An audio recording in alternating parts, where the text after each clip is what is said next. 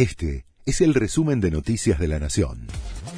La Nación presenta los títulos de la tarde del jueves 11 de enero de 2024. Rechazaron el pedido de la Argentina por el juicio de IPF. La jueza Loreta Presca rechazó la solicitud de prórroga del gobierno para presentar garantías mientras realiza la apelación contra el fallo por la expropiación de la petrolera.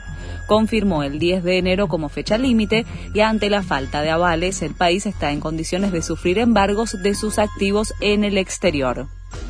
Jorge Macri pidió expulsar del país a los extranjeros que cometan delitos.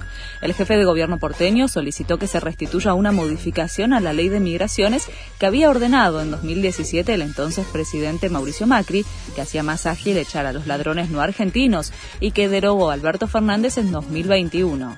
El pedido lo hizo después de que la policía de la ciudad detuviera a tres ladrones, dos chilenos y un colombiano, que habían robado en un local de Balvanera.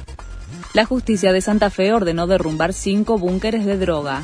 Tras la adhesión de la provincia a la ley de desfederalización del narcomenudeo, un fiscal pidió que se destruyeran varios puntos de venta de cocaína. Algunos de ellos los manejaba Fran Riquelme, acusado de amenazar al gobernador Maximiliano Puyaro.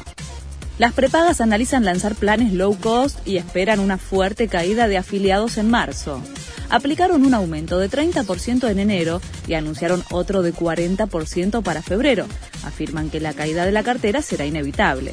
Ante esta pérdida buscan contener la mayor cantidad de afiliados mediante planes low cost con menos servicios en cartilla.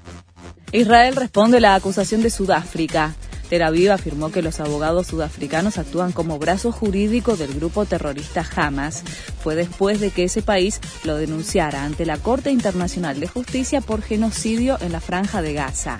La acusación de Sudáfrica se da mientras más de 100 personas continúan secuestradas por Hamas desde el ataque del 7 de octubre. Este fue el resumen de Noticias de la Nación.